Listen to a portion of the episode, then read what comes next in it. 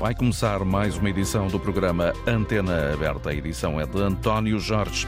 Bom, e uma das questões que estamos a colocar é esta: como avalia as críticas do Primeiro-Ministro ao Presidente da República, António Jorge? Bom dia. António Costa desmentiu o Presidente da República. Está tensa ou continua tensa a relação entre Belém e São Bento, apesar da viagem aparentemente descontraída à Guiné-Bissau. No sábado, António Costa deixou claro que, ao contrário do que tinha dito o Presidente da República naquele país africano, não foi ele, António Costa, quem pediu o encontro com a Procuradora-Geral da República. Houve críticas diretas, mas também veladas, dirigidas ao chefe do Estado, críticas duras e prometem, mais uma vez, abalar de forma séria esta relação entre ambos. Costa disse que a atual crise política é irresponsável e que nunca comentou em público as conversas que tem com o Presidente. As palavras de Costa foram: em oito anos como Primeiro-Ministro, tenho o princípio de, nem por mim, nem por heterónimos que escrevem nos jornais, dizer o que acontece nas conversas entre mim e o Presidente da República. Queremos ouvir a sua avaliação a estas palavras neste programa. Vamos, eh, para já, eh, eh, aqui voltar a escutar, em rigor, o que disse António Costa num trabalho da jornalista Madalena Salema, que registrou as palavras do Primeiro-Ministro. António Costa remete para o Presidente a questão de quem pediu a reunião com a PGR. Terá que fazer, perguntar ao Sr. Presidente da República que comentário público terei eu feito, não me ocorre nenhum. Ainda sobre as conversas entre dois órgãos de soberania, acrescenta. As conversas entre o Presidente da República e o Primeiro-Ministro são conversas que têm que assentar na plena confiança entre ambos. São entre, conversas entre dois titulares de órgãos de soberania. No dia em que cada um começa a achar que pode dizer o que é que o outro disse ou o que é que o outro não disse, eh, seguramente as relações entre os órgãos de soberania correrão de uma, com uma menor fluidez do que aquilo que devem correr. E deixa clara a ideia de que esta dissolução não fez sentido. Esta era totalmente despropositada e desnecessária, mas pronto, está feita. Agora, eh, ter que fazer vir ser forçado outra, não. E para isso é essencial que a direita não seja maioritária na Assembleia da República. Não vai apoiar nenhum candidato do PS, mas acredita na vitória do partido. Até porque. Mesmo uma maioria parlamentar aritmética eh, dependente eh, do Chega, eh, pode ser uma maioria parlamentar, mas nunca será uma maioria governativa, porque o Chega não é um partido igual aos outros. E não é só por causa da ideologia, é por causa do seu comportamento será um fator permanente de instabilidade. António Costa pede ao PS que deixe a justiça fora do debate eleitoral. Em clima de crise política, com Portugal à espera de novas eleições, o governo ainda em funções em pleno, mas, eh, conforme eh, recordamos aqui, assistiu-se a este fim de semana a mais um facto que afasta a relação institucional de cooperação entre Presidente e Primeiro-Ministro. De resto, também já não é novidade. Costa deixou críticas fortes a Marcelo Rebelo de Sousa não disse de viva voz, eh, nem por outros que escrevem nos jornais, o que afinal se diz durante as conversas que têm a dois. Já que Costa diz que não foi ele quem pediu o encontro com a Procuradora-Geral da República, ao contrário do que disse Marcelo. Queremos ouvir a sua opinião neste programa. Inscreva-se através do número do telefone 822-0101. 822-0101 ou se está fora do país 2233 99956. Bom dia, Raul Vaz, comentador de Política Nacional da Antena 1. Bom senso e responsabilidade são críticas justas de Costa ao Presidente?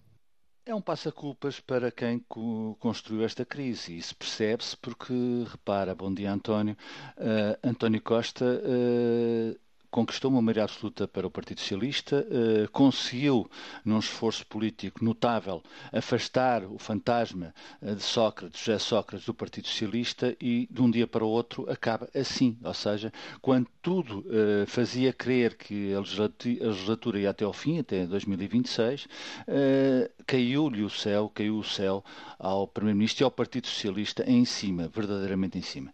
E a casa de António Costa é desde miúdo Partido Socialista e é preciso ter essa noção para também compreender estas reações do Primeiro-Ministro, ou seja, o Partido Socialista, António Costa cresceu no Partido Socialista, fez a sua vida uh, praticamente no Partido Socialista e é evidente que acabar assim, embora António Costa não esteja uh, acabado politicamente, mas acabar desta forma aquilo que era um percurso uh, grande, uh, longo, de poder em Portugal, é evidente que cria, cria as suas angústias.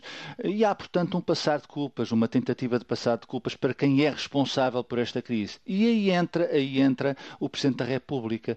é, dito, é dito que António Costa se demitiu pelo tal parágrafo do comunicado da Procuradoria-Geral da República e, portanto, há este, esta dúvida quem é que eh, pediu para, em primeiro lugar, quem é que pediu eh, para a Procuradora-Geral ir a Belém, depois de, do Presidente da República ter conversado com António Costa. Parece é que, Raul, no meio de toda esta confusão, ou seja, dessa dúvida, como tu eh, bem referiste, eh, o assunto foi tema no Conselho de Estado. Claramente, não tenho dúvidas sobre isso. Eu acho que nenhum português tem dúvidas sobre isso. O Conselho de Estado, que naturalmente para António Costa é um foro onde devia estar ficar tudo o que se diz lá dentro, não fica. Não fica e não fica, não é de hoje. Não fica desde que há Conselho de Estado. E, portanto, nós temos de ter a noção das realidades.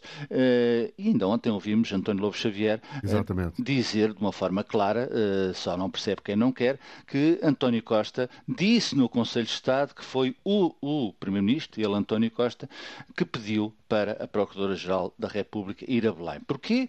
Porque o Primeiro-Ministro queria saber uh, aquilo que constava verdadeiramente uh, da investigação uh, em curso, queria saber provavelmente se estaria ou não envolvido nessa investigação e, portanto, pediu ao Presidente da República para a Procuradora-Geral da República ir a Belém. Depois há outra nuance do parágrafo, o famigerado ou célebre parágrafo, uh, que, uh, que, terá sido, que foi escrito, foi escrito certamente uh, pela, pela, pelos serviços ou pela Procuradora-Geral da República, mas que o Partido Socialista uh, quer criar a dúvida de que o Presidente da República teve dedo nesse parágrafo.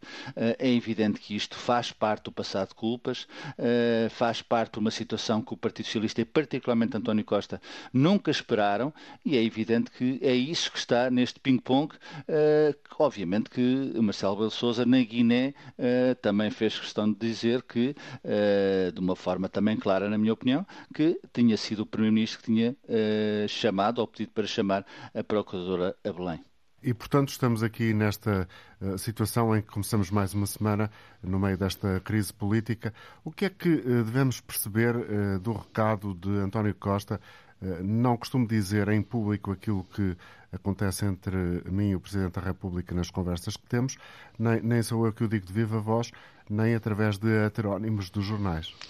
António Costa quer dizer que Marcelo Belo Souza passa muita informação, diz em público, uh, aquilo que diz e todos nós sabemos, uh, e passa muita informações para os jornais. Uh, todos os políticos, António, passam informações para os jornais. O próprio António Costa.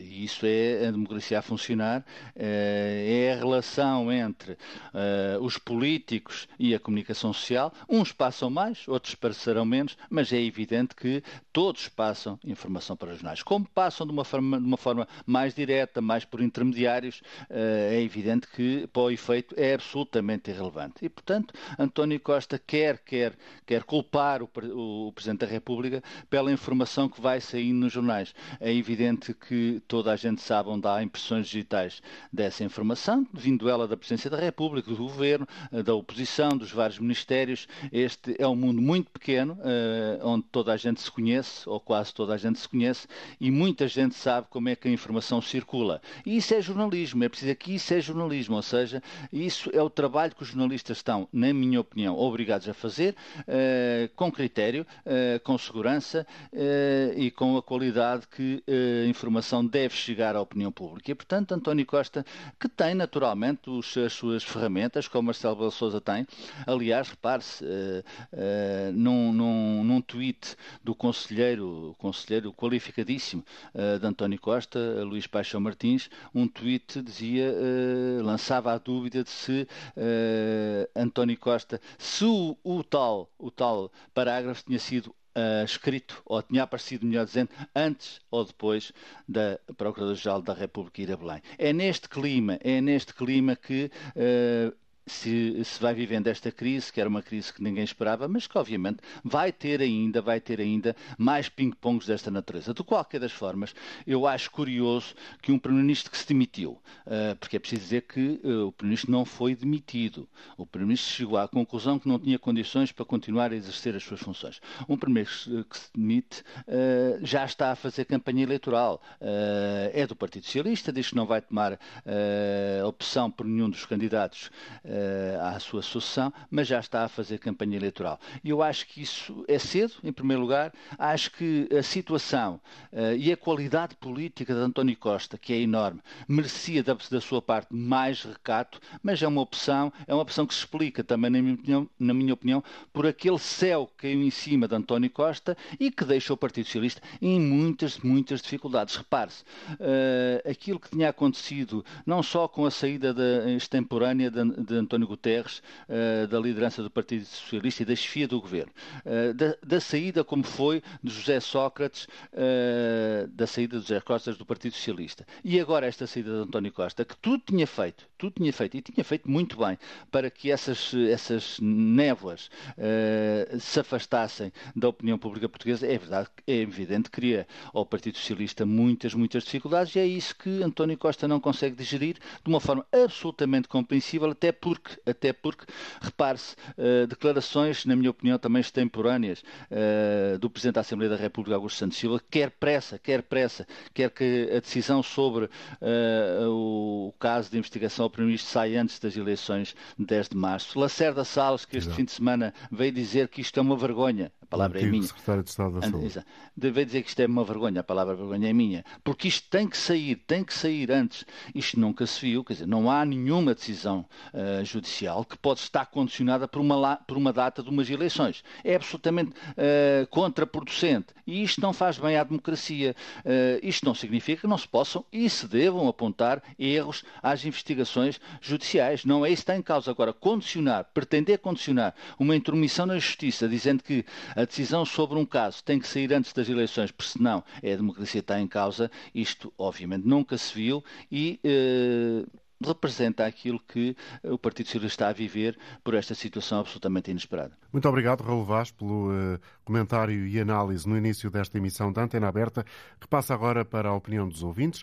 Carlos Palmel é o primeiro a entrar, a partir de Lisboa. Bom dia, Carlos. Bom dia, Dr. António Jorge, e bom dia aos ouvintes da Antena Aberta.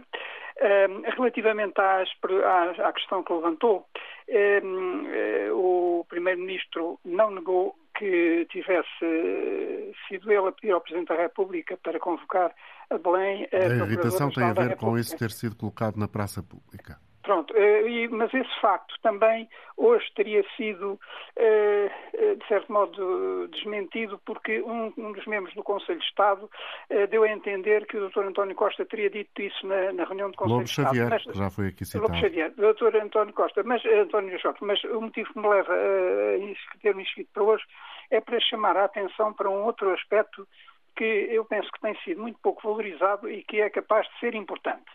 Faz amanhã 15 dias numa terça-feira, o, o Primeiro-Ministro pediu admissão uh, ao Presidente da República. Passados dois dias, o Presidente da República fez uma declaração ao país onde disse que aceitava a admissão do, uh, o pedido de admissão do Presidente da República e que o ia exonerar. Uh, eu penso que toda a gente interpretou este termo, exonerar, como tendo sido um, lapso, um lapsus linguae, um erro involuntário e que o, o, que o Presidente da República quereria dizer é que iria demitir o Primeiro-Ministro. Ora, isso é uma consequência imediata do pedido de demissão. Quando o pedido de demissão é aceito nos termos da Constituição, automaticamente o, o Primeiro-Ministro e o Governo são demitidos. Portanto, isso é, é, é claro. Mas o Presidente da República disse uma coisa diferente, que foi interpretada como um engano, que é exonerar. Ora, a exoneração é uma coisa muito diferente. De acordo com a Constituição, salvo erro, artigo 186, número 4, o, o, o, o governo cessante é exonerado, o primeiro-ministro e o governo cessante é exonerado no momento em que é nomeado e toma posse um governo que o substitua. Ora bem, o exonerar o primeiro-ministro implica que o presidente da República irá eh, nomear um, um outro primeiro-ministro ainda no decurso da atual legislatura. E isso, de certo modo, é muito fácil. Basta o, o, o, o, Presidente da República escolher. É claro que isto tem de ser de acordo com o Partido Socialista, visto que o Presidente da República, de acordo com a Constituição, tem que eh, satisfazer três, três quesitos. Ouvir os partidos, eh, ouvir a, a Assembleia, o, Conselho de Estado e eh, eh respeitar os resultados eleitorais. Ora, os resultados eleitorais estabeleceram uma maioria absoluta do Partido Socialista. Portanto, o Presidente da República não pode fazer nada se não tiver a concordância do Partido Socialista. Mas eu penso que pode ter facilmente. Bastaria o, o, primeiro, o Presidente da República escolher um ministro do atual governo e por acaso. Sim, mas essa realidade cabeça, já não está em cima da mesa, já não é opção. Por que não? Por que não? Então, a legislatura que... ainda não acabou. Mas já sabemos que Marcelo Rebelo de Sousa vai dissolver o Parlamento e Sim, antes disso vai não... ser aprovado o Orçamento de Estado e depois há eleições. Isso... Mas isso não implica nada, porque o, o, a dissolução Ou da seja, Assembleia acha possível, acha possível, vai, é possível voltar atrás? Constitucionalmente, não, só, não é voltar atrás do. António Jorge, é pura e simplesmente eh, seguir uma das opções que a Constituição lhe dá. Porque eh, o, Sim, mas essa opção parece clara, parece claro ao, ao, ouvido de todos. Eu não quero interrompê-lo, só estou aqui a tentar fazer um ponto para quem ouça a sua intervenção, Carlos. Não, não, não fique de alguma forma induzido em erro. Tudo o que está a dizer tem todo o cabimento, do ponto de vista uh, abstrato, se quisermos, mas do ponto de vista prático já sabemos que o Presidente da República optou por dissolver o Parlamento. Mas, o Dr. António Jorge, o dissolver o Parlamento é uma coisa. Certo. E demitir o governo é outra. O Parlamento vai ser, demitir, vai ser dissolvido no dia 20 de janeiro. Exatamente. E vai haver novas eleições no dia 10 de março. Uhum. Portanto, até ao, dia, até ao dia 10 de março, a atual legislatura é normal. A Assembleia está em funções, embora dissolvida, mas nos termos da Constituição, o, o, o, governo é que está demitido, Portanto, mas o que o Carlos Palmelo quer aqui sublinhar Ouça, é que nada impede que o Presidente da República possa ainda nomear um Primeiro-Ministro a partir do governo que é sustentado pela maioria Dr. socialista. António Jorge, pode fazer isso com a maior das facilidades numa semana. Olha, eu vou-lhe vou dar um, um, calendário. E acha provável? No, é, é capaz de ser, porque eu estou convencido que o, admito que o Presidente da República não se tenha enganado e que ele realmente queira exonerar o Primeiro-Ministro. Olha, doutor António Jorge, o calendário seria o seguinte. No dia 29 de, de novembro, o, o, o, Orçamento de Estado Bem, mas isso seria. Eu, peço, peço, 30, penso comigo, dia... penso comigo, Carlos, mas isso seria mais confusão em cima da que já temos, não é? Não, não, não, pelo contrário, doutor António Jorge, porque esta situação que se vai criar é uma situação que eu penso que nunca existiu em Portugal. É nós termos ao mesmo tempo um governo demitido, a que normalmente se chama um governo de gestão, mas se ler a Constituição, a Constituição é muito é omissa, não, não, não fala em governos de gestão, diz que o governo apenas assegurará, assegurará a gestão corrente. Portanto, é um governo demitido, é um governo que tem muito poucos poderes. E esse governo eh, vai, eh, vai estar assim durante quatro meses, pelo menos, porque quatro meses é o mínimo. Depois será preciso eh, constituir-se um novo governo. Mas pelo menos quatro meses o governo vai estar demitido. E durante esses quatro meses vai haver dois meses em que a Assembleia está, está dissolvida. Este facto, eu penso que nunca, pode ser que eu esteja enganado, mas eu penso que isto nunca ocorreu na, na democracia portuguesa. O Dr. António Jorge, deixe-me só dar-lhe um exemplo do que seria o calendário, eh, o calendário do Presidente da República. Na, na, no dia 29 é votado o, Conselho é, o Orçamento de Estado. No dia 30, o Presidente da República aceita a admissão do Primeiro-Ministro e, com isso, automaticamente demite-o e demite o Governo. Depois descansa no sábado e no domingo. Na segunda-feira houve os partidos, na terça-feira houve o, o, Conselho de Estado, na quarta-feira nomeia um ministro que pode ser um ministro qualquer do Partido Socialista. Eu estou a pensar, por exemplo, a doutora Ana Catarina Mendes daria um, primeiro, um excelente primeiro-ministro. Na quinta-feira portanto, na quinta-feira, nomeia e dá posse a um governo que seria o governo atual, chefiado por um dos ministros que o Presidente da República, de acordo com o Partido Socialista, escolheria, tendo só que substituir dois ministros, que seria o Ministro das Infraestruturas, visto que o Dr. António Costa, eu Costa não iria ficar no Governo, mas seria fácil, por exemplo, um, Secretário de Estado poderia subir a Primeiro-Ministro e própria, o próprio primeiro novo Primeiro-Ministro, que deixaria um lugar ministerial vago, teria de ser substituído. Isto na, na quinta-feira. Na sexta-feira, o novo Governo apresentaria à Assembleia da República o seu programa de governo, que é o mesmo do governo anterior, visto que o, o governo é o mesmo, a Assembleia, a Assembleia Parlamentar é a mesma. Na sexta-feira tudo estaria feito, Carlos, restaria só. Obrigado pela sua República. intervenção. Eu trouxe aqui uma versão. Carlos, está-me a ouvir? Atenção. Sim, sim, estou a ouvir. Esta situação é perigosa. Sim. Manter ao mesmo tempo o, o governo demitido, a Assembleia dissolvida. Eu penso que o Presidente da República é capaz de, efetivamente, seguir estes passos que eu acabo de dizer. A ver, vamos. Obrigado, obrigado, Carlos. Trouxe aqui uma, uma realidade que eventualmente pode surpreender alguns dos nossos ouvintes, ou seja, como é que de facto as pessoas pensam eh, detalhadamente na questão eh, política que o, que o país está a atravessar. Trouxe-nos aqui o Carlos Palmela um conjunto de possibilidades alternativas. Não parecem, no entanto, do meu ponto de vista, mas posso estar enganado, que seja essa a realidade que o Presidente da República escolha. Bom dia, Ricardo Jorge Pinto. Obrigado por estar connosco, comentador de Política Nacional da RTP. Há, há pessoas a pensarem detalhadamente naquilo que pode ser a realidade política do país. A verdade que temos em cima da mesa é mais um desentendimento aparente entre António Costa e o Presidente da República. Como comentas? Pois, agora ficamos todos com a sensação de que, eventualmente, aquele verniz e bom entendimento entre o Palácio de Belém e o Palácio de São Bento era mais artificial do que natural na medida em que as palavras ríspidas eh, que ouvimos da boca do Primeiro-Ministro relativamente ao Presidente da República este fim de semana eh, mostram que eh, ou das duas uma, ou esse bom entendimento se esboroou no espaço de alguns dias, ou na verdade era um bom entendimento em nome daquilo que é o bom relacionamento institucional que deve existir no interior do sistema político português. Porque a verdade é que as palavras de António Costa, que são claramente dirigidas a Marcelo Rebelo de Sousa, tocam em dois aspectos que me parecem uh, particularmente sensíveis. Um é aquilo que é uh, a idoneidade do Presidente da República, quando António Costa lança suspeições sobre o facto de Marcelo poderia estar, através de aquilo que ele chama heterónimos nos jornais, a fazer passar mensagens de conversas pessoais que existiam entre o Primeiro-Ministro e o Presidente da República.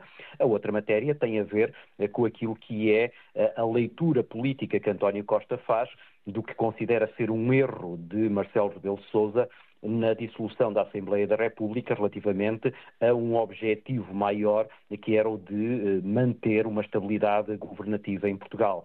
Ora, essas duas questões são suficientes para, neste momento, nós eh, de podermos declarar eh, um clima de conflitualidade aberta eh, entre o Presidente da República e o Primeiro-Ministro. E podemos inferir das palavras de António Costa que ele quer, de alguma maneira, responsabilizar a crise política, responsabilizar Marcelo Rebelo de Sousa? Sim, isso desde o primeiro momento. E é perfeitamente entendível, à luz, se calhar até mais de António Costa, secretário-geral do Partido Socialista, do que António Costa, primeiro-ministro, na medida em que António Costa está a fazer aquilo que é um, um, um trabalho de proteção da imagem do Partido Socialista, dando a entender que esta crise política era desnecessária, a palavra é de António Costa, e que poderá prejudicar o país, não por causa da situação que ele, primeiro-ministro, criou de se demitir perante as eh, investigações judiciais, mas por uh, aquilo que é uma decisão do Presidente da República de perante um cenário em que havia uma maioria parlamentar que nunca ficou em causa. António Costa nem sequer está como deputado e, portanto, não há ali nenhuma razão para imputar uh, aos deputados do Partido Socialista alguma suspeição sobre uma qualquer atividade e, portanto, deveria preservar essa maioria. Porque nós sabemos, e isso vem nos manuais, os partidos que são diretamente responsabilizados por uma crise política são geralmente depois prejudicados nas, nas, urnas. E é isso que, naturalmente, António Costa quer evitar, atirando agora a responsabilidade da crise política para cima do Presidente da República. Apesar de António Costa continuar irritantemente otimista, para utilizar uma expressão célebre entre ambos, Presidente da República e António Costa, eh, esta eh, realidade traz eh, consequências negativas para o país, ou seja, este eh, desentendimento evidente, conflito entre ambos? Sim, atrás, na medida em que nós ainda vamos ter eh, este Primeiro-Ministro e este Governo em funções, eventualmente até final de março e início de abril, e porque veremos eh, se olharmos agora para o lado eh, não, não otimista, mas pessimista de António Costa, de que admite a possibilidade de o resultado eleitoral não ser clarificador, poderemos até ter uma situação em que a constituição de um novo governo possa demorar algum tempo. E por isso é que eu há pouco estava a ouvir aquele cenário que o, o, o anterior ouvinte Carlos Palmela. Carlos Palmela tinha colocado, e ele não é completamente despropositado. Isto uhum. é, eh, neste momento, na verdade, a manutenção de António Costa como Primeiro-Ministro, eh, tendo em conta não apenas as investigações judiciais, e nós não sabemos o que é que poderá vir a ser revelado ao longo eh, dos próximos tempos e tendo em conta também eh, eh, aquilo que é claramente uma, uma rota de colisão entre eh, o atual Primeiro-Ministro e o Presidente da República, não é completamente despropositado pensar num cenário em que Marcelo Rebelo Sousa possa querer ter eh, este governo em funções com uma ou outra chefia eh, ou eh, manter ou, até à dissolução do, do, Parlamento um governo que possa ainda ter ser validado por essa maioria parlamentar, mas claramente com uma outra direção que não aquela a, que agora está a ser assumida por António Costa.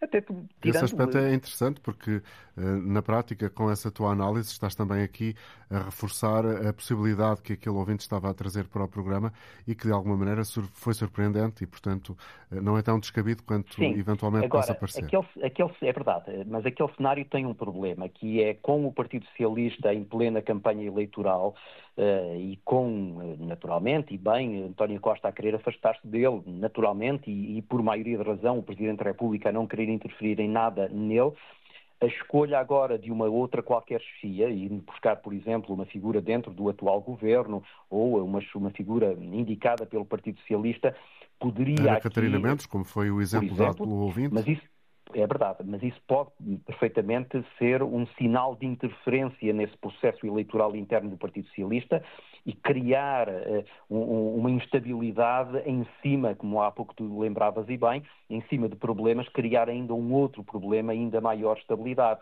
até porque é preciso reconhecer uma outra coisa, que é, eh, é verdade que há uma investigação judicial sobre António Costa, mas ele não é sequer arguído e, portanto, ele tem toda a legitimidade para se poder manter, manter à, à, à frente do governo. Agora, lá está, falta saber que avaliação política é que Marcelo fará.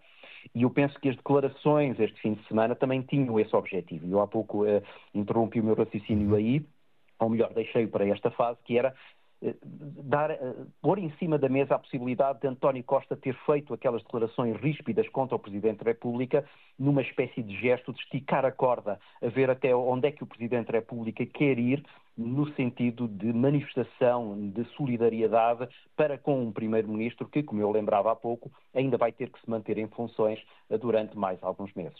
E essa possibilidade não é despicianda, porque António Costa tem esse eh, histórico de conseguir, eh, em situações difíceis, tirar alguns coelhos da cartola. Pode ser uma situação desse género. Sim. E, e, agora, eventualmente, Marcelo pode estar à espera dessa clarificação dentro do Partido Socialista e nós vamos ter uhum. já pelo menos indicado, embora só depois validado num congresso no início de janeiro, mas já em meados de dezembro, nós teremos um novo secretário-geral do Partido Socialista que poderá ser exatamente a pessoa que tomará a tal decisão eh, relativamente à indicação daquilo que poderá vir a ser o rumo deste governo, assente nessa maioria parlamentar eh, que o Partido Socialista continuará a ter eh, ainda durante mais algumas semanas. Temos muito assunto para as próximas semanas. Muito obrigado mais uma vez, Ricardo Jorge Pinto, comentador de política nacional da RTP. Voltamos ao contato com os nossos ouvintes. Mais um Carlos presente na emissão. Carlos Lopes, no Porto. Bom dia. Muito bom dia cumprimentá-los e os ouvintes da Antena 1.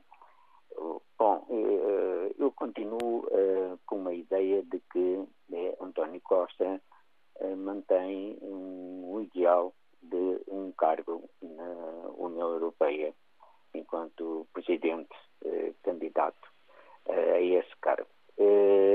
E com esta demissão eh, e vim mesmo a calhar esse seguimento de, do seu pensamento, ou seu desejo, porque saía eh, de situação que não é culpa dele, foi culpa da justiça, da culpa de um comunicado, de um parágrafo do comunicado, e estas tricas entre o Presidente e António Costa eh, apenas, eh, como disse já e bem, de esticar a corda para o lado do Presidente e sempre usando um, uma linguagem do futebol, sem que a bola cair no campo de António Costa, ele chuta rapidamente para a área do Presidente. Isto considerando até que a Procuradoria, o Ministério Público, não constituiu uh, uh, António Costa como arguído. Por isso, em termos de justiça, António Uma folha limpa para fazer essa mesma candidatura a presidente do, do Conselho da União Europeia e não estando metido dentro das uh, disputas de liderança do Partido Socialista. A questão é perceber se o processo que existe uh, tem resolução a tempo.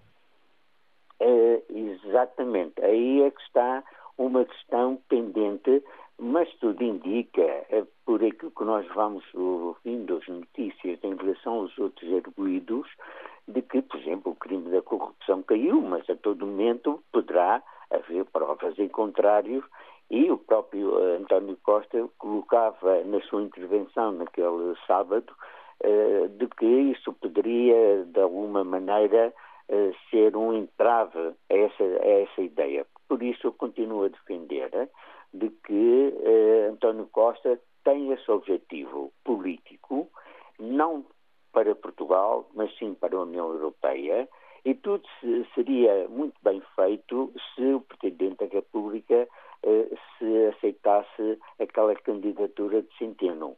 Não seria um ministro do próprio governo a evoluir secretário de Estado ou ministro, o que fosse, para primeiro-ministro, seria uma figura independente do Partido Socialista, que já tinha ocupado e. Obrigado, Carlos, pela sua. Muito Sim? bem, obrigado. bom dia, muito obrigado. Obrigado. Paulo Espírito Santo é politólogo, está connosco esta manhã. Muito bom dia e muito obrigado por ter aceitado o convite para hoje estar com eh, a emissão da Antena 1. Um, professora Paula Espírito Santo, ainda não ouvi sobre esta crise política em que o país está mergulhado. Um, é uma crise surpreendente que decorre de processos judiciais. Entretanto, temos este uh, desentendimento público, mais uma vez, entre Marcelo Rebelo de Sousa e António Costa. O que é que uh, isto revela do seu ponto de vista? Bom, eh, muito bom dia. Publicamente percebe-se que há um tom crítico a subir. Eh, como há pouco dizia o comentador da Antena 1, o verniz parece estar a estalar, particularmente porque eh, estávamos habituados, mesmo apesar de uma crise latente instalada entre o Primeiro-Ministro e, e o, Presidente da República, sobretudo a partir do, do, daquela, do contrariar publicamente em relação ao Ministro Galamba e, e, o considerar que ele era apto por parte do Primeiro-Ministro como, como Ministro das infraestruturas, eh, para além de muitos outros episódios, eh, nós percebíamos que havia sempre um certo cuidado e, pelo menos publicamente, o, manter uma imagem de harmonia institucional.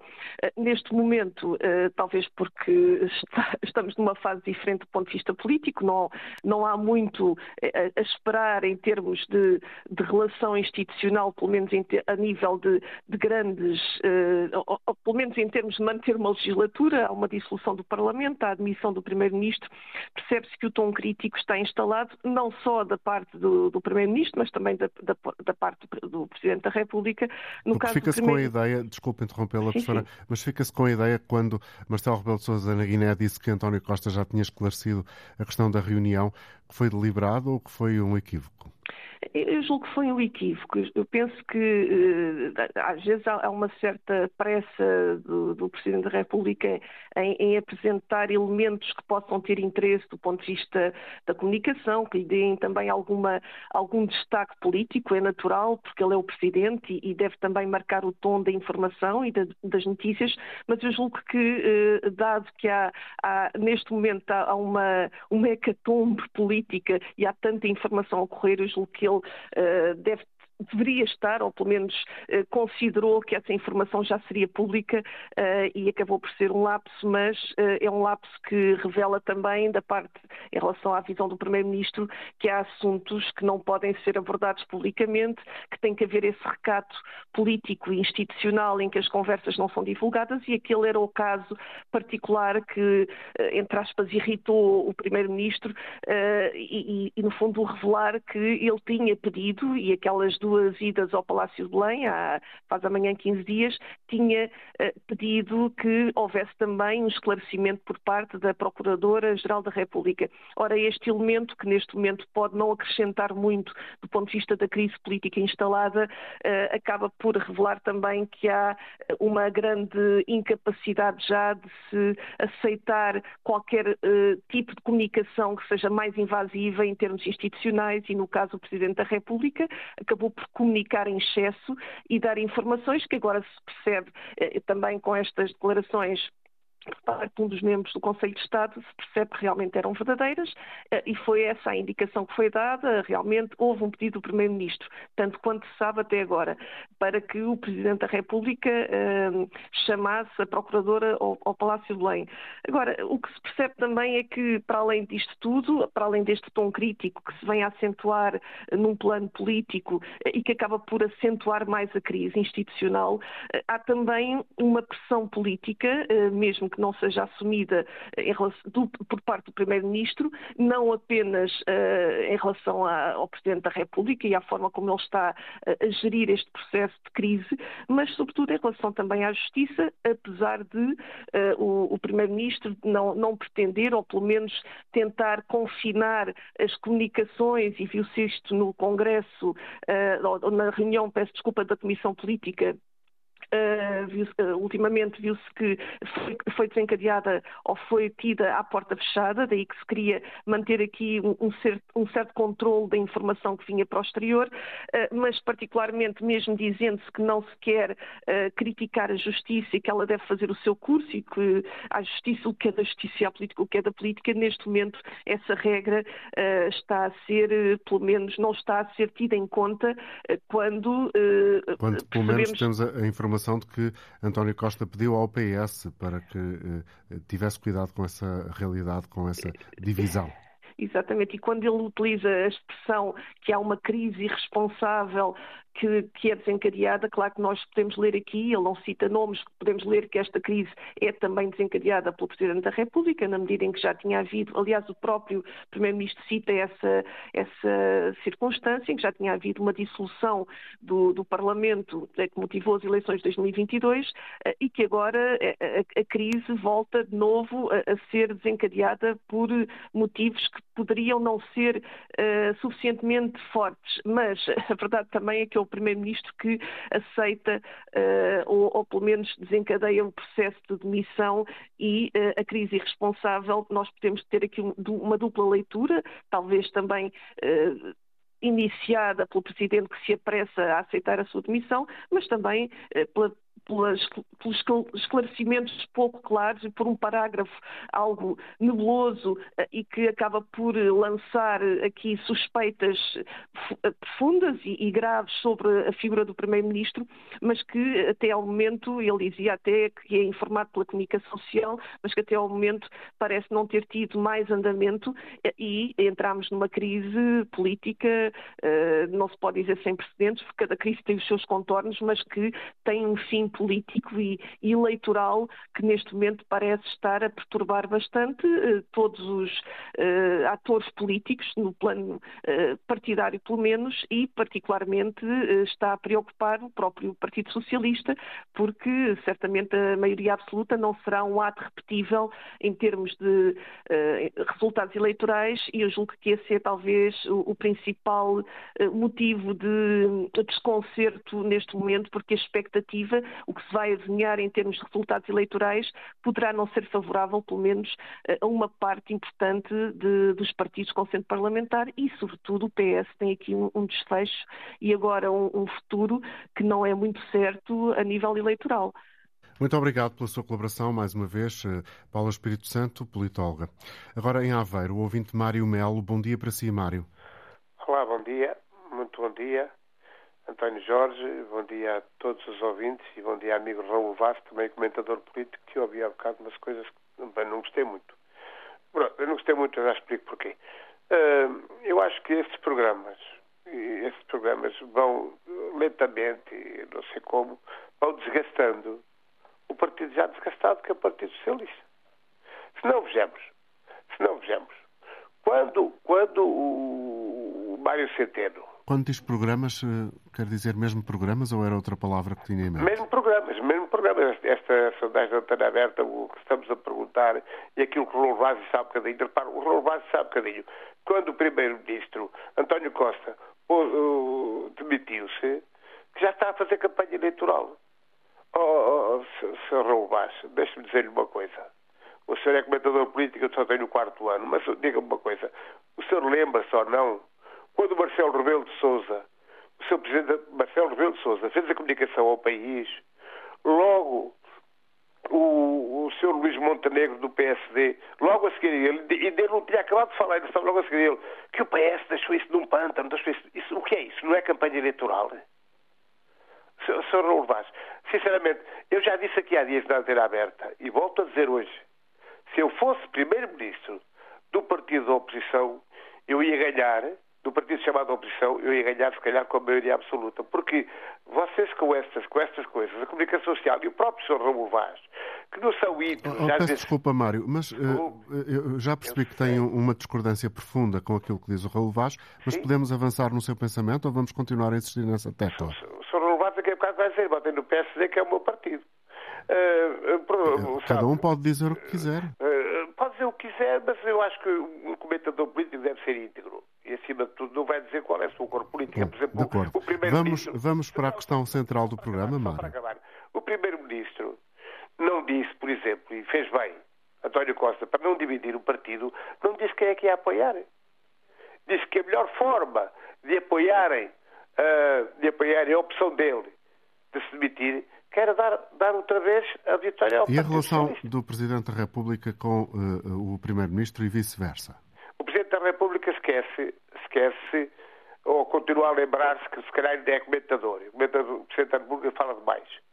Portanto, repara uma coisa. Quando, quando o Mário Centeno disse no Financial Times, Financial Times no, no jornal, que, que foi convidado ele foi convidado realmente pelo Primeiro-Ministro, ainda sem a, sem, sem a consideração do Presidente da República. Ele foi convidado, efetivamente, o Primeiro-Ministro disse que podia ser uma opção, o Mário Centeno. Mas agora, Porquê é que agora, depois disto, ele disse que, o Sr. Time disse que realmente foi convidado pelo Primeiro-Ministro e foi convidado pelo Presidente da República, o Sr. Presidente da República, logo no dia de manhã da madrugada, veio desmentir.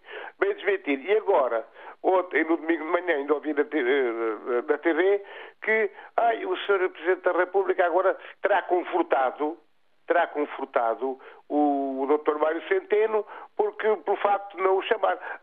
Isso, isso é irrelevante. É, será preciso estar sempre com essas tricas e bandicas e Obrigado, Mário. Já percebemos o seu ponto, a irrelevância das tricas. Agora, Henrique Caseiro, em Oliveira do Bairro. Bom dia. Henrique? Alô, Henrique Caseiro? Não está a ouvir o Henrique, aparentemente? Sim. Ah, viva, faça favor.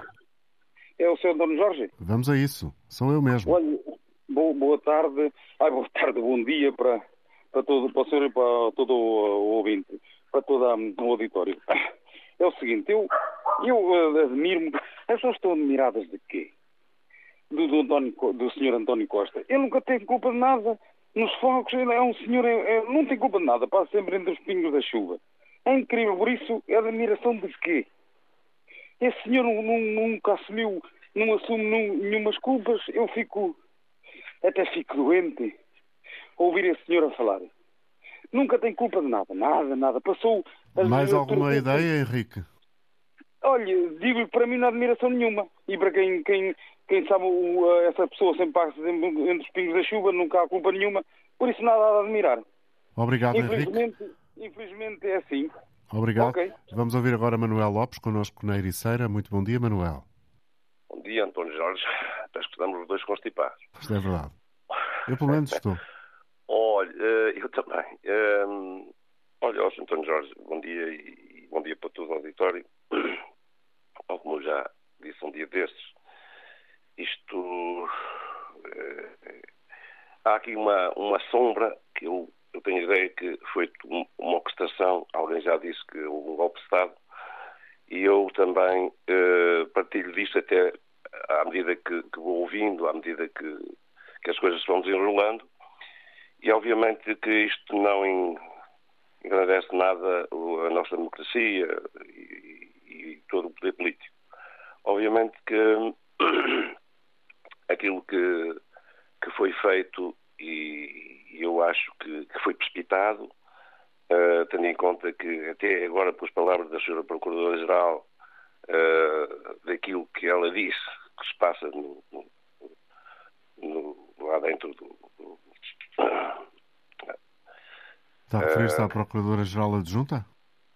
Sim, aquilo que, que ela diz hoje. Sim, num, num uh, artigo no público, no jornal artigo, público. Isso mesmo. De que, que as coisas uh, podiam ser, enfim, uh, saídas lá para fora sem, sem qualquer, sem qualquer um, digamos que sem terem, digamos, dados com, compatíveis com aquilo que foi feito e obviamente que cada vez mais eu penso que, que, que as coisas estão bastante eh, complicadas e degradadas. E no meio dessa eu... sombra que começou por identificar também integra esta, uh, uh, este Essa desentendimento. Situação é evidente. E, e, nesse caso eu estou um bocado de acordo com o que diz o, o Paulo Raimundo do PCP, em conta de se envolver-se tudo em críticas e contra-críticas e quem foi que fez o parágrafo e quem é que não fez e essa coisa toda, eu pensei que deveria-se hum, rapidamente entrar na governação, visto que o governo ainda está a governar, é resolver os problemas que tem que resolver, os problemas que há no Serviço Nacional de Saúde, na educação, enfim, em tudo, na, questão do trabalho, e, e, e na questão das reformas e essa coisa toda, e, portanto, e darmos um passo em frente, porque quem está à espera de que isto corra mal e corra bem para aquilo que é a direita, é a direita mais, mais uh, revanchista, concretamente uh, Chega, e, e, depois a gente viu o que se passou agora ainda muito recentemente uh, na Argentina, que aquilo é uma vergonha, aliás, quem segue mais ou menos no mínimo a política, é uma vergonha para a democracia, é uma vergonha para, para, para, Obrigado, para o avanço uh, do povo. Obrigado pela sua participação, Manuel. Se me permite, vamos avançar, o tempo já não, não é muito. Adelino Pires, em Abrantes. Bom dia, Adelino. Muito bom dia, Sr. Doutor, para si e para todos os senhores rádio ouvintes. Sr. Doutor, eu, te, o que eu tenho a dizer, vou ser mesmo muito breve, porque o tempo também está a escassear. Olhe, e isto há uma máxima no nosso povo que diz: quem com ferros mata, com ferros morre.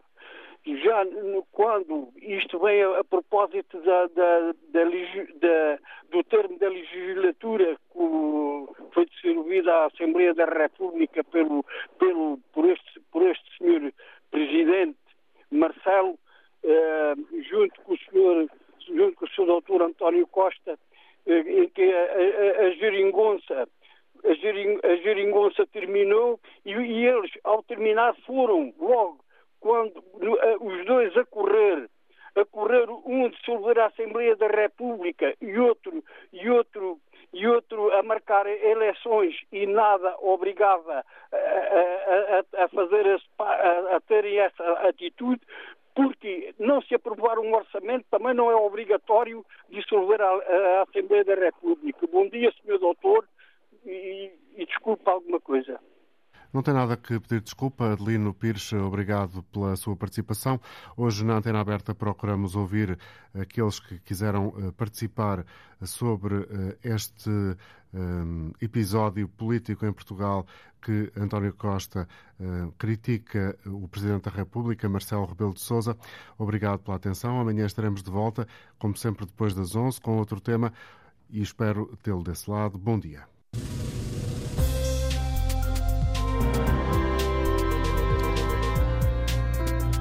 Antena Aberta, edição foi do jornalista Antena 1 António Jorge. Antena 1.